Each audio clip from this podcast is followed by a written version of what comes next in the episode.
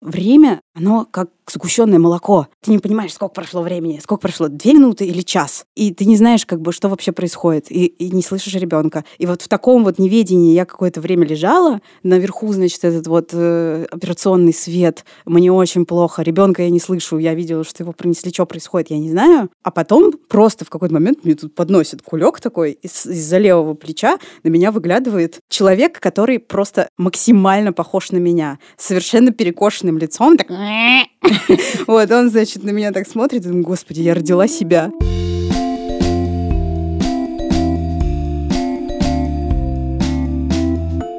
Всем привет! Это подкаст «Медуза. Ты же мать» и его третий выпуск. И здесь мы ведем честный разговор о материнстве. С вами его ведущие. Я Настя Хартулария, и у меня есть дочка Варя, ей год и 9 месяцев. Меня зовут Настя Красильникова, у меня есть сын Федор, ему скоро будет три года. Меня зовут Саша Довлатова, у меня трое детей. Им 18, 13 и 5 лет, а зовут их Миша, Маша и Костик. Сегодня мы поговорим про роды. Роды — довольно сложная тема. Мы немножко готовились к этому эпизоду, и выяснилось, что это сложная тема для всех участниц. И мы хотим вас предупредить, что, возможно, будет много физиологических подробностей и довольно тяжелых э, переживаний. Если вы вдруг не готовы к тому, чтобы узнать, как на самом деле происходит рождение человека, то вы можете не слушать этот выпуск.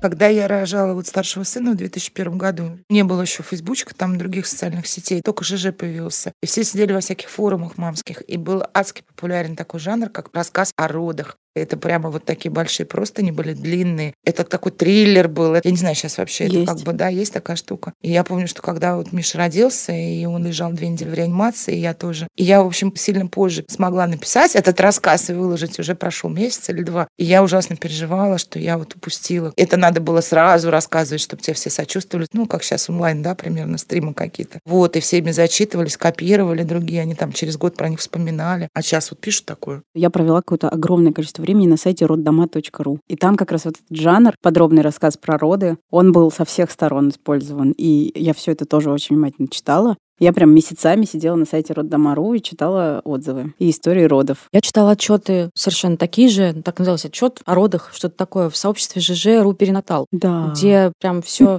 от и до некоторые практически публично идут свою беременность и потом отчитываются о своих родах. Но там отчеты о родах были совершенно разные, разной степени кровавости и подробности. И было много довольно приятных рассказов, я помню, что когда я читала, про некоторые роддома были в основном положительные истории. Роды все-таки это вещь э, довольно индивидуальная, и те же врачи, про которых много пишут в таких отзывах, они могут себя по-разному проявить. И это тоже, опять же, очень хорошо заметно по этим отзывам. Еще это очень сильно отличается в зависимости от того, платное это отделение или бесплатное, потому что во многих же московских роддомах, если не во всех сейчас, можно родить на контрактной основе, а можно родить по ОМС. Я просто туда в роды ухнула всю декретную выплату. Но я тоже каждый раз заключала договор, это осознанный выбор. Ну, давайте сразу тогда поймем, что то, что мы рассказываем, это еще у нас как бы прекрасная московская медицина, ну, лучше, чем, да, последним да. по стране. И еще это платные какие-то, да, Да. отделения, Ну, это понятно, что условия. мы довольно привилегированные дамы, в очередной раз вынуждены признать. Но да, для меня это было принципиально, потому что я очень боюсь медицину, которая называется бесплатная, хотя на самом деле она на наши налоги. То, что называется медицина по ОМС. Я столкнулась с разнообразными проявлениями карательной гинекологии на этапе беременности еще до этого, и мне очень не хотелось это испытать в родах. Поэтому я себя максимально обезопасила. Ну и плюс мне хотелось, чтобы там на родах присутствовал мой муж, как раз тоже с точки зрения безопасности на самом деле. И это было возможно тогда, когда я рожала, только по контракту. В остальных случаях гарантировать, что муж может присутствовать на родах, никто тебе не может. Да, совершенно верно. В общем, у меня какого-то прям сильного предубеждения против родов по ОМС никакого не было, но у меня был список требований, по которым все сошлось именно на том роддоме, который принимает только по контракту. Мне хотелось, чтобы это было рядом с домом, чтобы обязательно присутствовал муж, чтобы была очень хорошая детская реанимация. И, а, в общем, у меня был контракт на дежурную бригаду. И, наверное, это была одна из стратегических ошибок, которую я совершила, которая в общем, повлияла на мое отношение к моим родам сейчас. Очень приятный по бытовым условиям роддом, но в остальном у меня остались к нему вопросы. Этот эпизод, как и предыдущий, мы записали при поддержке бренда детского питания «Нутрилон» от компании «Нутриция». «Нутрилон» выпускает детское молочко для самых маленьких, а также каши с молоком и без для прикорма. Наш партнер предупреждает, подбирать рацион ребенку нужно вместе со специалистом. А еще помнить, что лучшая еда для младенцев – это грудное молоко, особенно в первые 6 месяцев жизни. Эти же рекомендации дает и Всемирная организация здравоохранения. У Нутрилон есть сайт «Пища для ума» про интеллектуальное и эмоциональное развитие ребенка. Там собраны советы от экспертов и опытных родителей. Например, когда начинает развиваться интеллект, как развивать память у малыша. Ссылку на сайт вы найдете в описании этого эпизода на сайте «Медузы».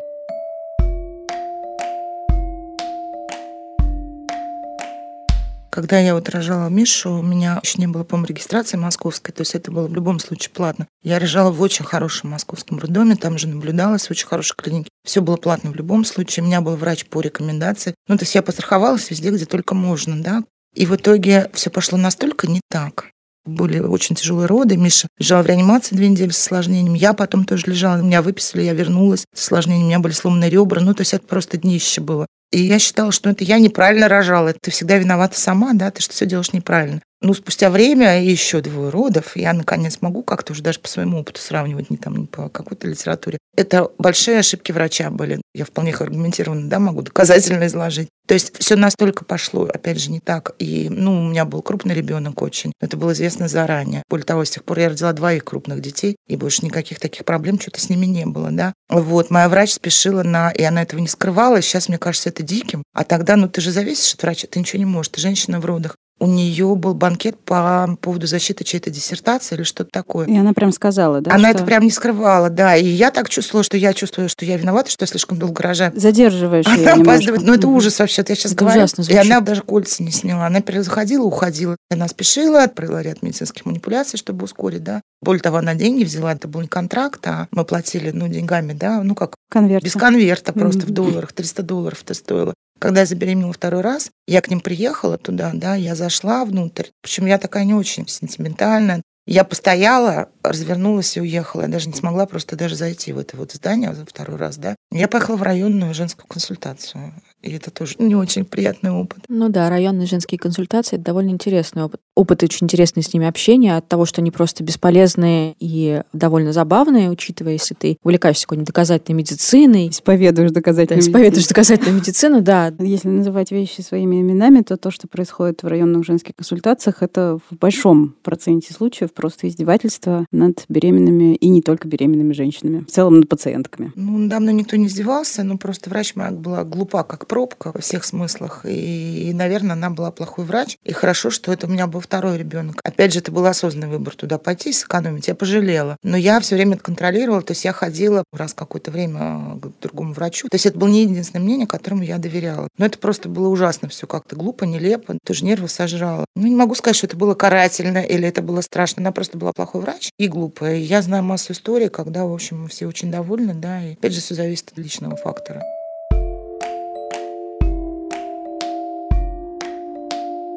Беременность, как повезет. Наступила, не наступила. Наступила сама или наступила с помощью врач в женской консультации. Повезло или не повезло? Рожаешь как? Везет или не везет? Ну, это же всегда так в жизни, да. Но можно подстраховаться, я не знаю, с выбором продуктов. То есть есть только все экологическое, и то никто не знает, на самом деле, где оно выращено. Но в случае, вот как бы, конечно, с беременностью с родами, ну, то есть ты можешь, соответственно, выбрать врача, накопил, заработал денег, вложил их в хорошую клинику, прочитал 153 отзыва, не спал 153 ночи, но выбрал хорошего врача. Ты главный участник процесса, ты вообще главный здесь человек, но при этом ты никто, потому что ты абсолютно бессилен, да, потому что ну, ты, опять же, ничего не можешь не изменить, ни на что не повлиять, потому что ты там лежишь, не знаю, в кресле, да, и кричишь от боли. Вот то, что ты сказала, это прям про то, что ты главный человек на родах, и это то, чего вообще не существует в российской медицине. И это действительно правда так, что главный человек на родах — это женщина, которая дает жизнь. И я знаю, что есть практики родовспоможения, которые это мало того, что учитывают, которые все так строят, что это действительно получается именно так, что женщина, ее желания, они первичны. У меня, к сожалению, опыт абсолютно не такой, несмотря на то, что роддом был выбран максимально качественно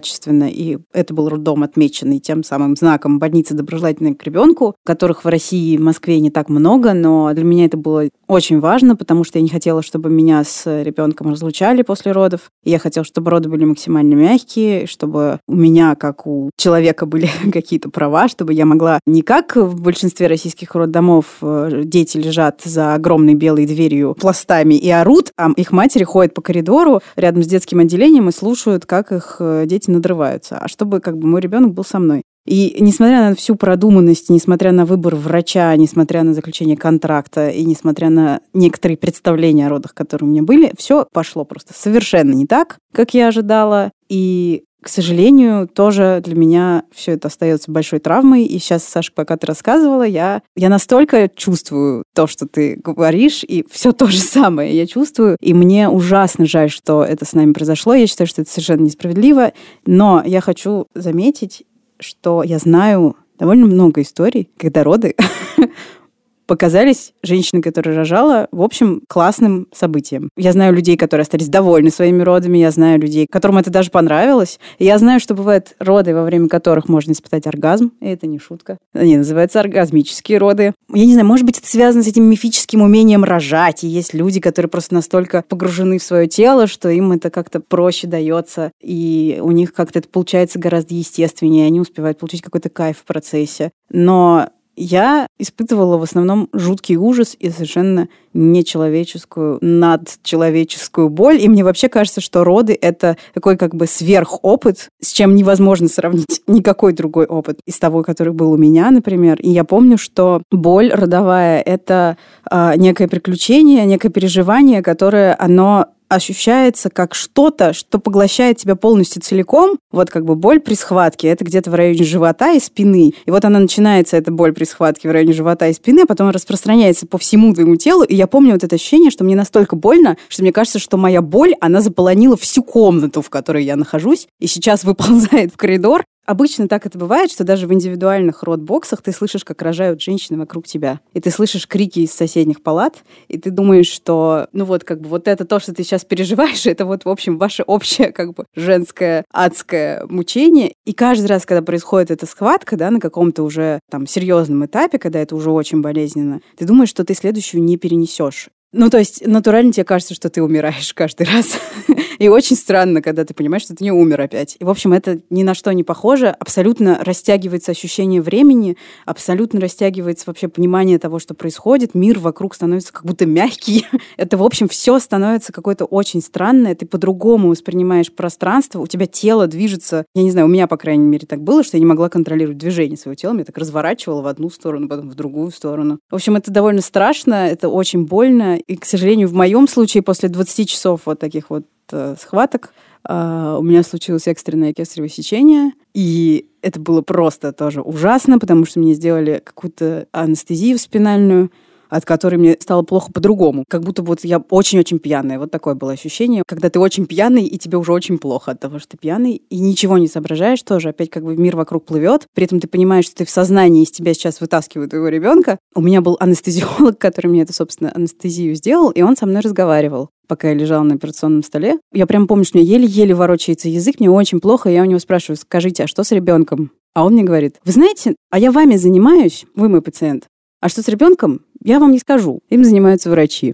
Я как бы краем глаза видела, что моего ребенка типа пронесли мимо меня, но он не закричал, или я этого не слышала, потому что мне было очень плохо. И я, ну, сразу подумала, что он умер. А проблема в том, что время, оно как сгущенное молоко. Ты не понимаешь, сколько прошло времени, сколько прошло, две минуты или час. И ты не знаешь, как бы, что вообще происходит, и, и не слышишь ребенка. И вот в таком вот неведении я какое-то время лежала, наверху, значит, этот вот э, операционный свет, мне очень плохо, ребенка я не слышу, я видела, что его принесли, что происходит, я не знаю. А потом просто в какой-то момент мне тут подносит кулек такой из- из-за левого плеча, на меня выглядывает за- закутанный в 16 уже одеял человек, который просто максимально похож на меня меня совершенно перекошенным лицом. Так...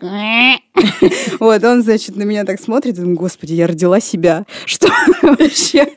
Почему он так на меня похож? Я понимаю, что он как бы жив, и все окей, и отрубаюсь. Этот анестезиолог, он мне сказал, Настя, ну я вижу, что вам очень плохо, я вам сейчас поставлю релаксин. Оказывается, есть такое лекарство, которое тебе колет, и тебе сразу становится хорошо.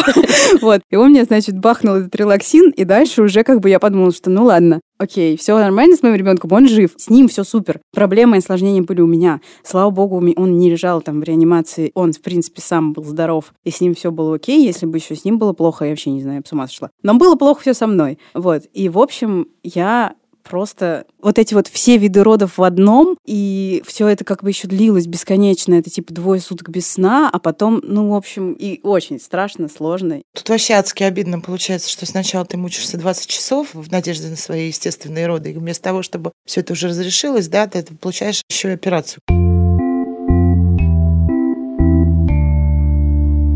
У меня, кстати, вот вторые роды прошли ровно так, как было запланировано. Это была плановая операция. Я помню, как мне кто-то из друзей звонил и говорил, ты еще не родила? Я говорю, нет, я рожу или в понедельник, или в среду. Откуда ты знаешь? Ну, потому что дата операции там, ну, как-то переносилась. И я в 7 вечера накануне пришла. Все было, вот все, как я, я почитала про кесарю, кстати, да, то есть я была готова. И я помню, я смотрела в окно, это печальный каширский проезд, я одна, и вещей меня особо нету, потому что потом ты переходишь в другую палату. И я говорю, можно мне какое-нибудь ну, что-нибудь на ночь? Успокоительно. Говорит, нет, а вдруг вы начнете рожать, сами проспите. Потом ты с утра ждешь, когда тебя планово заберут. Ну, то есть это вот плановая такая безрадостная Рутинная, процедура. Да. Тебя забирают, когда у тебя вот эта перидуральная анестезия, с тобой разговаривают. Оно все может, конечно, мило. Мне было ужасно странно. Я помню, как врач сказал кому-то, ну, я не вижу же, я лежу. Лена, Лена, ты куда? Это кишечник ребята, а что вы там вообще делаете? Мне кажется, я такая была адекватная, а они считали, что я неадекватна, вот шутила, видите ли. Потом, ну, все хорошо, ты знаешь, тебе не больно, то все прекрасно, да. Но ты лежишь, ну, не можешь ни ходить, ни ничего делать. Потом тебя переводят в реанимацию, где ты лежишь. Ну, поскольку мне, опять же, не было ни больно, ничего, мне никаких особо релаксантов никто не колол, ты лежишь так в белой комнате с кафельными стенами, напротив тебя часы. И ты лежишь и ждешь, когда пройдет 12-24 часа. Мне еще повезло, это было утром.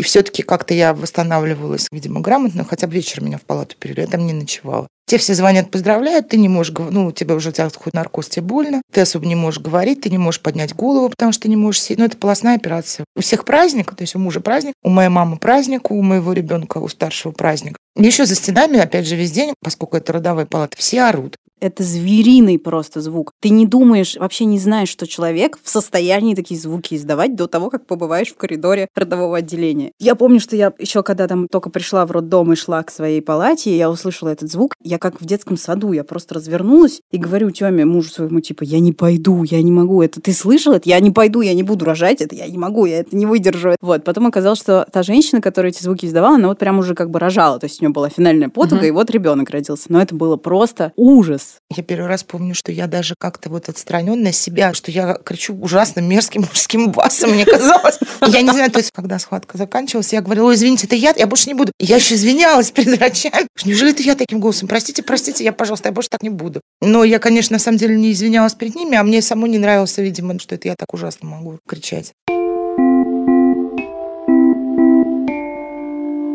Наверное, у меня какой-то взгляд на весь этот опыт немножко с другой стороны, потому что я не могу сказать, что испытывала какую-то адскую боль. На самом деле, сами по себе роды у меня ну, были сравнительно довольно безболезненные. У меня скорее произошла в процессе всего этого долгого дня и вечера, всего процесса родов, у меня какая-то совершенно до сих пор непроработанная психологическая травма, потому что сначала все шло относительно по плану, вплоть до того, что мне предварительную дату родов ставили на 10 апреля, ровно в мой день рождения. И я так думала, ну нет, ну как-то совершенно нечестно, поэтому свой день рождения я радостно выпила два бокала игристого, а уже в ночь с 10 на 11 апреля у меня отошли воды. И я подняла своего мужа, то что я проснулась э, буквально как в, в кино. Прям. Абсолютно как в кино. Обычно, Но... кстати, роды не начинаются с отхождения. Вот это редкий случай. Обычно они со схваток начинаются. Но вот, тем не менее, я решила красиво выступить, кинематографично. И я проснулась буквально в луже, растолкала мужа, сказала, кажется, нам пора ехать. Потому что буквально на следующий день, на 11 апреля, был запланирован просто поход к врачу и сдача в роддом, потому что пора. И мы выехали в роддом, до которого буквально 5 минут на машине. И дальше просто начался такой квест, в котором мы проходили какие-то испытания, которые почему-то вот именно до родов в моей голове были были самыми страшными в процессе родов, хотя я не представляла, что на самом деле есть вещи в родах гораздо более страшные. У меня были три самых главных ужаса. Клизма, мочевой катетер и педуральная анестезия. И я начала проходить подряд все эти Хорошо, испытания. Что одновременно. На самом деле, да. Мы хотели избежать физиологических подробностей, но почему-то я зафиксировалась на этом моменте, я не могу понять. Но если травма, Мне кажется, это очень честно сказать, что да, в большинстве родов клизма – это обязательный этап, который почти всех настигает по приезду в роддом. Да, совершенно верно. И почему-то я, не знаю, я до безумия боялась именно ее. Почему мне казалось, что вот этого я точно не выдержу никогда. Это унизительно. Там еще клизменная такая, да? Клизма клизменная, да, специальная комната, клизменная. Не, ну с точки зрения бытовых каких-то условий, действительно, все-таки этот роддом, в котором я рожала, был практически идеальный, потому что там, по-моему, было всего две роженицы в тот момент, когда я приехала, или даже одна. Там была индивидуальная палата со своим туалетом, со своим душем. Вот бытовые условия, да. А после клизмы-то что было дальше? После клизмы меня, да, меня подняли наверх. Это было два часа ночи, как сейчас помню. И начались попытки начать весь процесс рожания, потому что у меня так и не начались собственные схватки. И далее, несмотря на все мои какие-то фантазии о том, что все будет происходить естественно и очень натурально, что я буду прыгать на фитболе, э, держаться за мужа или, может быть, полежу в ванной, в общем, все это разбилось о том, что меня накачали окситоцином, потом мне поставили эпидуральную анестезию, которую я очень боялась, но я прошла этот квест. Но родовая деятельность моя собственная так не началась, хотя ко мне применили просто все, что только можно. Не только медикаменты, но и какие-то физиологические процедуры. По-моему, это был что-то типа катетера фолея, который ставят для того, чтобы механическим способом расширить шейку, расширить матки. шейку матки. А можно вопрос? Все да? эти процедуры, которые с тобой делали, с тобой обсуждали? С тебя брали информированное согласие? Да, но, честно говоря, я была в таком состоянии, что я подумала, ну я же, наверное, доверяю врачам и доверяю тому, что со мной происходит, и меня специально для этого был муж на родах, у которого была главная задача в том, чтобы перепроверять все мои решения и контролировать то, как их выполняют врачи. И мы, посвящавшись, в общем-то, всегда соглашались на то, что они предлагают. У меня просто был контракт на дежурную бригаду, и несколько бригад сменились в течение моих родов. И когда пришла какая-то очередная бригада и стала меня спрашивать, вас ничего никак не идет, давайте резать. А муж отъехал в этот момент поспать на два часа. Говорю, давайте мужа подождем, я с ним посоветуюсь. А у вас муж что, врач, что ли? Спросили меня. Я сказала, нет, ну тогда ладно, сами давайте как-то, что вы скажете, то и будем делать.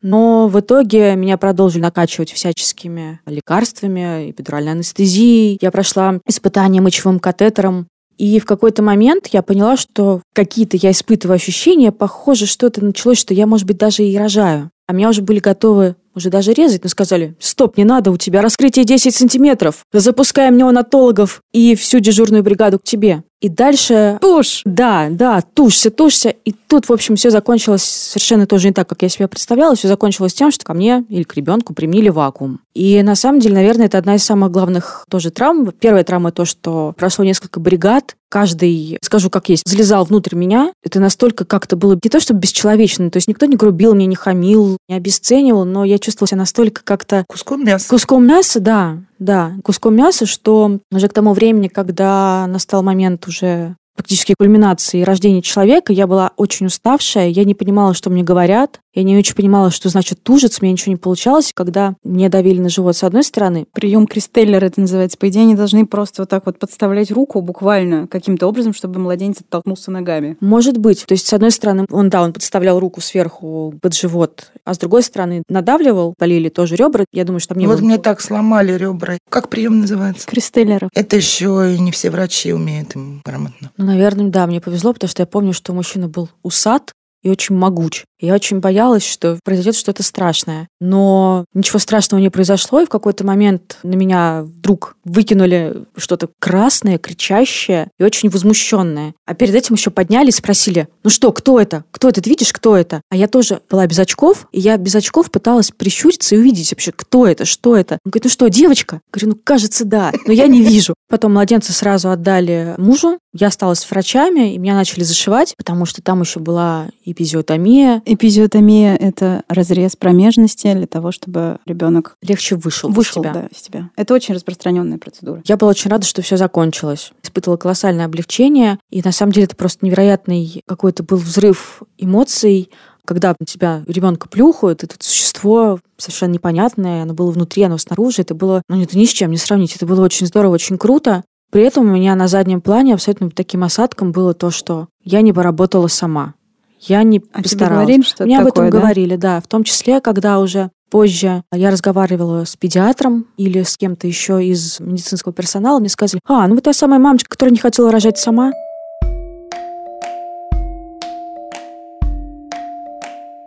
А сейчас пришло время нашей постоянной рубрики «Лайфхаки». Сегодня мы расскажем вам про то, что помогло нам в роддоме. Эта рубрика выходит при поддержке нашего партнера бренда детского питания «Нутрилон», у которого есть сайт «Пища для ума» о развитии детей. Ссылку на него вы найдете в описании этого эпизода. Итак, что же помогало нам в роддоме? Наверное, в первую очередь это вовремя собранная сумка в роддом. А нет, даже забегая назад, нужно выбрать роддом. Настя права. Если вы не хотите заключать контракт или у вас нет, например, на это лишних денег, то все равно полезно изучить, какие роддома есть поблизости и какие из них вам больше подойдут. Почитать отзывы. Есть э, сайт роддома.ру, на котором все мы, наверное, не раз бывали. Там очень много отзывов, и примерно можно понять, какие там работают врачи, какие акушерки, какие там условия в родовом, послеродовом и так далее. Не пренебрегайте этим, изучите обязательно, куда вы хотите поехать.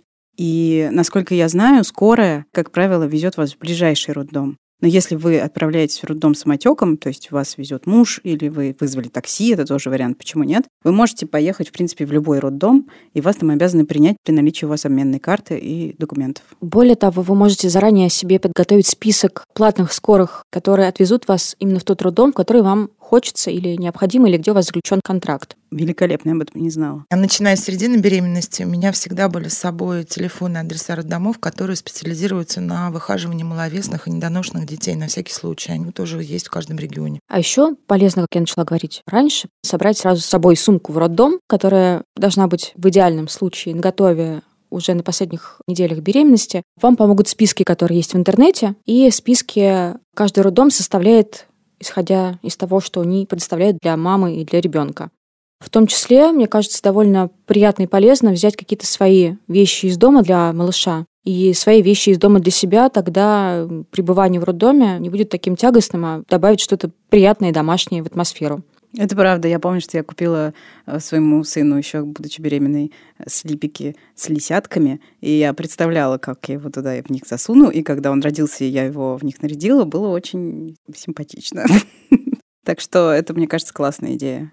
В роддоме еще может пригодиться муж. Не знаю, согласятся ли со мной все, но я считаю, что муж это необходимый аксессуар для поездки в роддом потому что это тот человек, который будет соблюдать ваши интересы, который будет оставаться в неизмененном состоянии сознания и сможет принимать в каких-то экстренных ситуациях медицинские решения. И это тот человек, который сможет вас поддерживать все это время. Да, у разных роддомов какие-то разные требования к тому, как должен быть подготовлен к этому муж, но это какой-то простой набор анализов, которые ему нужно сдать. И для него тоже имеет смысл положить в ту самую тревожную сумку сменную одежду и тапочки, в которых он будет с вами в родильной палате. Или, может быть, даже какой-то запас еды, вроде батончиков, потому что все может затянуться достаточно долго, а какого-то кафе или какой-то еды, где мог бы перекусить человек, который вас сопровождает, может рядом не быть, а этот батончик и бутылка воды, они могут очень сильно помочь выручить в непростой момент. Тем более, что роды часто происходят ночью. Да. Если так получилось, что ребенка в роддоме докармливают, то лучше узнать у медперсонала, какую именно смесь, и на первое время после роддома дома лучше иметь ту же смесь. Даже если вы поменяете потом смесь, и если вы перейдете на полностью грудное вскармливание, вот первый переходный период лучше сохранять ту же смесь, к которой ребенок уже привык. Ну, и мне кажется, может быть полезным, ну, это, конечно, зависит от вашей впечатлительности, либо сходить на курсы, либо самостоятельно как-то изучить, как проходит весь период родов, чтобы быть примерно в курсе того, что с вами будет происходить. Это помогает в какой-то момент минимально по возможности принимать участие в процессе и понимать, что с тобой происходит сейчас. А я узнала в модных телеграм-каналах, что теперь в Москве есть такая услуга «фотограф народы». И в некоторых роддомах прямо работает профессиональный фотограф. И у всех потом страшно мимимишные, очень красивые фотографии. Ну, еще, наверное, не лишним будет ознакомиться со своими правами, прежде чем ехать в роддом. Потому что, давайте будем честными, роддом — это то место, где права человека и права женщины, в частности, очень часто попираются, ими пренебрегают. Но вы можете заранее узнать, на что именно вы имеете право, а на что именно вы не имеете права. И то же самое касается персонала роддома. Полезно знать, что они имеют право делать, а что нет. Они очень часто, к сожалению, так выходят, пользуются тем, что женщины приезжают неподготовленными в этом смысле. Мне кажется, что если есть возможность этого не допустить, то лучше этого не допустить. Если есть какие-то вопросы к медперсоналу, их можно записать. И вот когда врач или медсестра или акушер или врач-неонатолог показывается, наконец, у вас в палате, можно задавать эти вопросы по пять раз, по семь, то есть пока не получите полную информацию. Я прям вот всегда тупо спрашивала одно и то же. Нет, я не поняла, объясните мне еще раз, пожалуйста. А что это значит? Объясните мне, пожалуйста. Может быть, там пару раз они отмахнутся, и я понимаю, что они заняты, но с третьего-четвертого раза им всегда проще честно тебе все рассказать, да, и тебе будет спокойнее. Да, и еще есть такая совершенно потрясающая вещь, как план родов который полезно написать заранее. План родов – это буквально бумажка, на которой вы описываете то, какими должны быть ваши идеальные роды. Например, вы заранее решили, что откажетесь от эпидуральной анестезии. Хорошо бы это записать на бумажке, чтобы прямо-таки дать эту бумажку медперсоналу, и они были в курсе ваших пожеланий. Это сразу убережет вас, возможно, от каких-то лишних вмешательств, и вы сразу таким образом продемонстрируете, что вы знаете, что происходит. Ну и главное, вы сами будете как бы стараться придерживаться своего собственного плана, это всегда сильно помогает. А если мы передумаем? Конечно же, в процессе очень легко передумать при эпидуральной анестезию, мне ли не знать, но тем не менее, все равно ты можешь, например, отказываться от окситоцина, и ты можешь настаивать на этом и говорить, что типа да, с эпидуральной анестезией, знаете, не получилось, но вот в остальном давайте придерживаться моего плана. Конечно же, все может пойти не так, это понятно, но очень полезно а, во-первых, самому представить себе, как ты хочешь, чтобы это было. Понятно, что это будет отличаться от того, что ты себе представишь в любом случае. Ну и, во-вторых, очень полезно показать это медперсоналу, да? Совершенно верно. И не забудьте гигиеническую помаду. Потому что? Сохнут губы очень сильно, и это реально доставляет дикий дискомфорт. Ну и крепитесь, мужайтесь. Вы справитесь. Точно.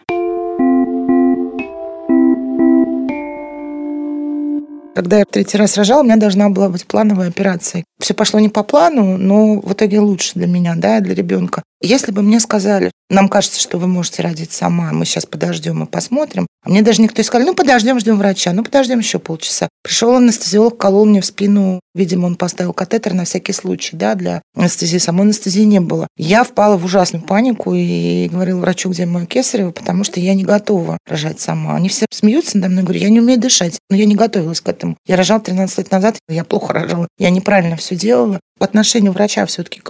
Если бы мне сказали, ну я взрослая, в общем, женщина, и мне кажется, я не произвожу неадекватное впечатление, что это вопрос часа двух-трех, я бы совершенно не паниковала. Я больше всего боялась, что это долго и больно очень, да. И в итоге еще опять же сделают, вот как у Насти Кесарева. Когда анестезиолог ставил мне этот катетер, я говорю, «А можно мне тогда анестезию? И этот анестезиолог говорит, ну вот чувствуешь, пошло-пошло, ножки там потеплели. То есть он меня еще обманул. Ну потому что через полчаса я своими ногами, этими же ножками перешла, ну, в родовую палату. Анестезии не было на самом деле. То он меня так утешал, думал, что я, мне это облегчит как-то боль. Никому из них не пришло мне в голову сказать то, как я опять же поняла потом. То есть катетер поставили на всякий случай, если естественными родами там ну, что-то пойдет не так. Ну, чтобы, наверное, быстро дать анестезию. Что я приехала через три часа, у меня был уже готовенький ребеночек, да, то есть что я приехала уже в стадии, когда уже, ну вот все, что врач моя понимала, что я, спасибо ей большое, могу родить сама. И она все правильно, да, оценила как раз тот случай, когда у меня только одно счастье. Они с утра еще приходили, до мной смеялись. Ну что, вы еще хотите свое кесарево?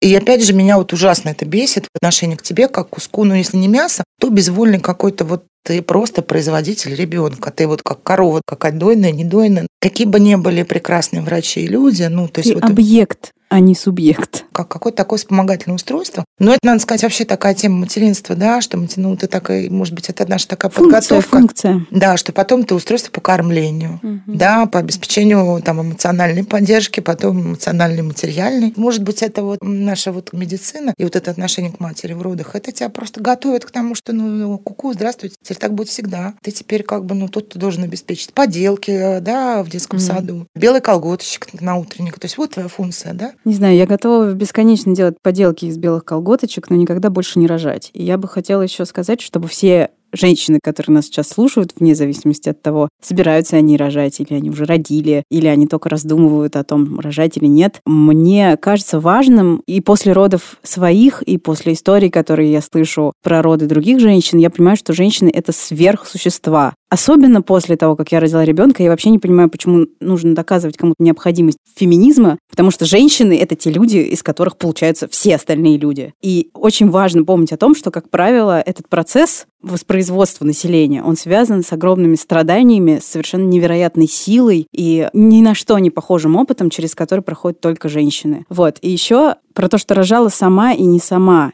Рожала сама, это так у нас принято называть вагинальные роды. Еще это иногда называют естественные роды. А не сама, соответственно, это кесарево сечение. Вот даже Настя, которая рожала вроде как сама, у нее были вагинальные роды, все равно ей умудрились навязать мысль о том, что она недостаточно сама рожала. Плохо постаралась. И плохо постаралась. И мне ужасно больно тоже это слышать. Кстати, если вдруг нас слушают врачи, которые имеют отношение к родовспоможению, я понимаю, что, наверное, это работа очень э, сложная и эмоционально в том числе, и, наверное, очень сложно эмоционально вовлекаться в каждые роды, которые вы там, допустим, сопровождаете, но нет ничего важнее для женщин вообще в целом, чтобы люди, которые имеют отношение к принятию решений в их родах, были максимально эмоционально включены в их потребности. И мне кажется, что вот это вот рожала сама, не сама. Вот я помню, ко мне пришел педиатр, когда моему сыну было, там, не знаю, полгода, а что-то он заболел.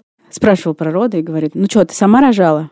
Я помню, меня прям забрала, просто упала на, на нос. Мужик, разумеется, это был. Вот, я ему ответила, я говорю, вы знаете, я 20 часов провела в схватках, э, и на в 9 сантиметрах открытия меня увезли на экстренное кесарево. Это как, по-вашему, сама или не сама? И он как бы так э, заткнулся немного, крякнул. Вот. Я просто как бы считаю, что язык, он очень сильно формирует то, в какой реальности мы живем. Поэтому я очень активно выступаю за то, чтобы выражение «сама и не сама рожала», чтобы оно было исключено из русского языка, потому что люди, которые родили с помощью экстренного кесарево сечения, планового, они точно так же сами родили. Это во многих случаях гораздо более сложный вариант родов, потому что полостная операция и восстановление у всех идет по-разному после нее. И обесценивать и считать, что это чьи-то другие старания и заслуги, это просто чудовищно. Потому что даже если это операция, это ничуть не легче, это тоже очень страшно, очень волнительно и связано с огромным количеством физической боли и неудобств. Ну вот даже здесь ты стоишь на такой довольно жесткой, агрессивной, я бы сказала, позиции. Извини. Да, окей, да? все окей. Вот. Но при этом все равно ты защищаешься. То у тебя было кесарево сечение, вот сейчас отстаиваю эту позицию. Мы все время оправдываем, что это тоже больно. Правда, мы, мы, нам было больно, честное слово, mm. да? Это тоже было эмоционально честное слово, мы хорошие, мы как бы эмоционально... Да-да, мы пострадали достаточно. Да-да-да. Почему я еще так говорю? Я услышала вскоре после своих родов, как одна моя родственница про еще какую-то свою родственницу сказала следующее. Эта девушка забеременела с помощью ЭКО, родила с помощью кесарево сечения и кормила своего ребенка смесью. И вот про нее, значит, говорили следующее. Забеременеть сама не смогла, родить сама не смогла, да еще и кормить сама не смогла. Что за мать-то такая? И я помню, что меня это вынесло просто на неделю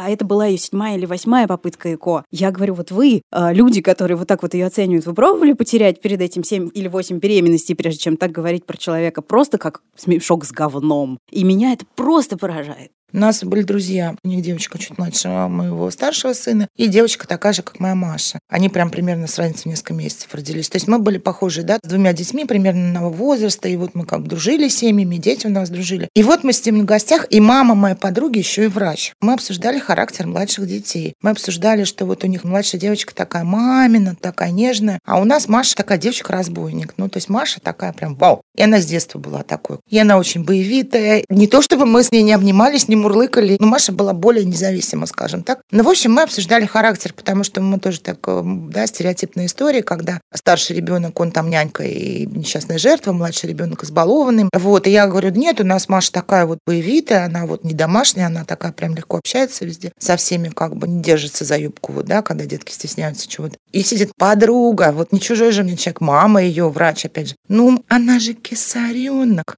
Детям уже 4 или 5 лет, уже прошли годы. То есть я вдруг понимаю, что все эти годы, они сравнивают наших детей, вот этих, и у них девочка лучше, потому что она родилась естественным путем. Ну, как мать все это воспринимает, вот я это воспринимаю как мать, а моя-то Маша хуже, потому что она, видите ли, кесаренок. Вот мы мило сидели, пили чай с пирожными, да, я даже не могу передать, какая волна вообще бешенства меня вот залила в жизни я не умею ответить в этот момент. Я mm-hmm. поулыбалась. У меня есть подруги, которые мне потом говорили, а чего ты сразу не вломила. Mm-hmm. С тех пор я постепенно свела все общение с этими людьми на нет. То есть, опять же, насколько это болезненно для матери. Мне казалось, что я не переживаю за того, естественным путем я рожала или нет. Я так рожала Мишу, что после этого я сказала, что я ни одного ребенка вообще больше естественным путем. Когда у меня был второй кесарево, я сказала, что кесарево тоже говно. Так плохо и так плохо, и я даже не знаю, как хуже. Мне казалось, что я из-за этого не очень переживаю. Ну, я, опять же, доверяю врачам. Решение о ходе родов все-таки, я считаю, понимает врач. Хотелось бы, чтобы мне не учитывалось, да, но я, опять же, выбираю врача, я ему доверяю. Если он считает, что тут надо делать операцию, значит, он прав. Но то, что, оказывается, так задевает, что я спустя годы за это оправдываюсь, перестаю общаться с людьми, вот это, конечно, ужасно все. Я сейчас вот слушаю тебя и вспомнила кое-что. Мы про это не говорили сегодня, а такое существует. Существует рождение ребенка путем кесарево сечения по желанию женщины. И я даже знаю нескольких таких женщин, которые не хотели испытывать родовые муки и договорились с врачами о том, что будет знаю. плановое кесарево без показаний к этому. И я хочу сказать, что мне кажется, что это тоже вполне себе выбор. Выбор, да. Я вот после кесарева поняла, что это не так тоже все мимимишно, как кажется, да, потому что у тебя очень тяжелый восстановительный период. Это сложно эмоционально, но это уже про эмоционально. То есть то, что матери сложно или плохо, или некомфортно эмоционально, это вообще никого не волнует, мне кажется, у нас. Ну, мне кажется, да? хорошо бы это волновало нас самих. Да, но даже физически и физиологически, вот после первых родов и второго кесарево сечения, я, честно говоря, так и не смогла сказать, что ужаснее. Ужасное то и другое, мне кажется. После родов хотя бы естественных у тебя есть вот это чувство, ну, эйфории, ты сделал, это закончил. Вот ты знаешь, у меня и после моих родов оно было. Ну, ты была все-таки долго, 20 часов в состоянии ну, родов, наверное. то есть ты, раб... ну, ты поработала и постаралась. Следует поработала. А я ничего, я пришла, меня разрезали, достали, да, все. И говорю, вся семья радуется, а я как-то вот, ну, короче, и так плохо, и так плохо, и так сложно, и так сложно. Я пришла на этот выпуск подкаста, вот а, поскольку я рожала уже довольно давно, относительно здесь присутствующих. То есть я уже вот в той стадии, когда все рожают, и, ладно, как-нибудь уже все в прошлом. Но как только мы начали про это говорить, и я это вспоминаю, да, это, конечно, ужасно, правда, да. То есть это все равно, это очень такая штука болезненная, да, во всех смыслах. В физиологическом и в эмоциональном. Одна из самых таких обесцениваемых, да, сейчас у нас, и как традиционно обесцениваемых и что меня потрясает, обесценивают ее и мужчины, и женщины. То есть женщины говорят, я родила, и ты родишь. Ну, а мужчины просто, ну, все же, то есть они, может быть, даже не ставят в своей задаче тебя задеть. Все же рожают, как бы, ну, ничего, ну, норм, да? Да, есть такое. Но на самом деле а, я еще подумала, немножко уходя в сторону, что на самом деле мне еще помогло пережить сами роды и потом дальше как-то мне было достаточно спокойно, потому что со мной на родах был муж потому что он меня поддерживал от и до и держала за руку буквально. Как сейчас помню, я лежала и ждала чего-то. Ну, наверное, раскрытия я ждала. Окон не было, и ты лежишь в этой такой коморке и ждешь, как коморка. Это был шикарный родильный зал, индивидуальный. Это было,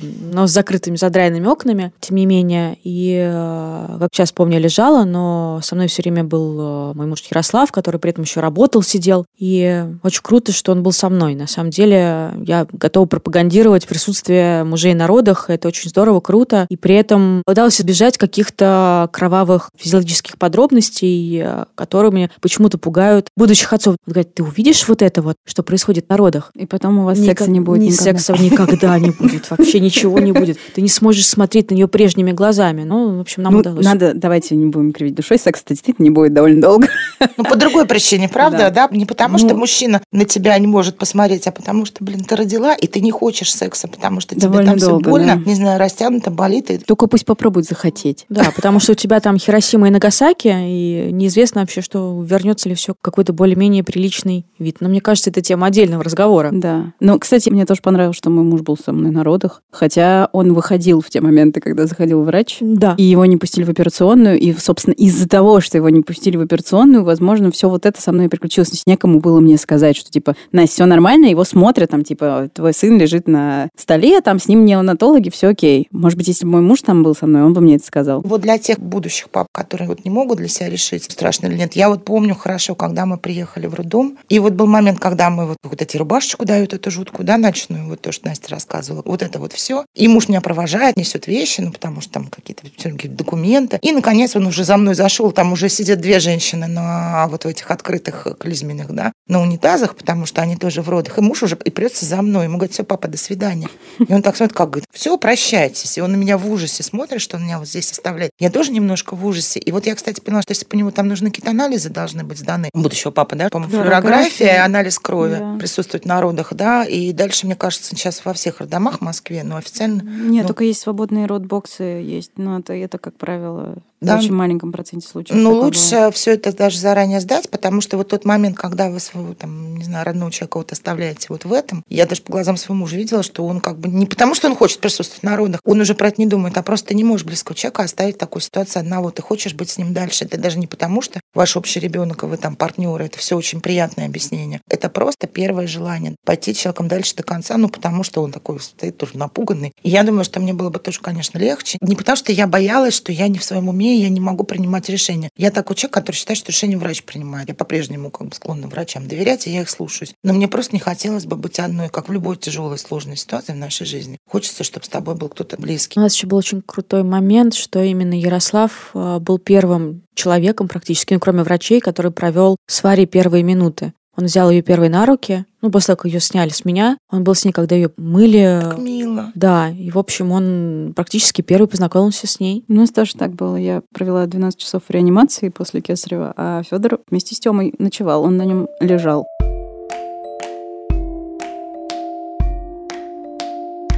Ну что ж, это был непростой разговор и для нас самих. Но мне, кстати, очень приятно, что мы как-то все друг друга так хорошо понимаем, когда мы говорим об этом. И мне хочется еще раз выразить восхищение и восторг всем женщинам, которые когда-нибудь рожали детей или собираются их рожать, и сказать, что я просто восхищаюсь женщинами вообще и отдельно теми женщинами, которые производят новых людей.